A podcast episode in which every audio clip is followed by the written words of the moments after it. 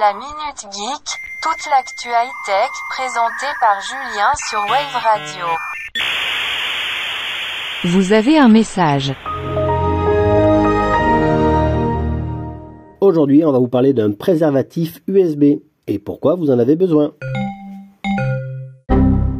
Les bandes de recharge USB sur les lieux publics peuvent être trafiquées pour pirater votre smartphone, mais les préservatifs USB permettent donc d'éliminer ce risque. Pour ne pas être victime du juice jacking, évitez de connecter votre smartphone aux bandes de recharge publiques. En effet, celles-ci peuvent être trafiquées par des hackers pour vous pirater, mais pour être paré à toutes les éventualités, vous pourrez également utiliser un petit adaptateur qu'on appelle USB Data Blocker ou USB ComDOM, préservatif en anglais. Cette technique est récemment revenue dans l'actualité à la suite d'une publication du FBI.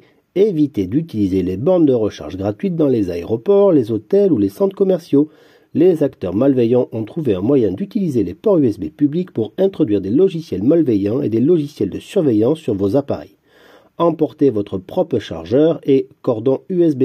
Utilisez plutôt une prise électrique.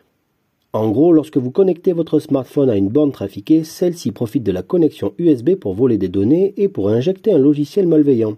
Et selon la société Malwarebytes, certains hackers n'ont pas besoin que vous activiez le transfert de données pour pirater votre smartphone.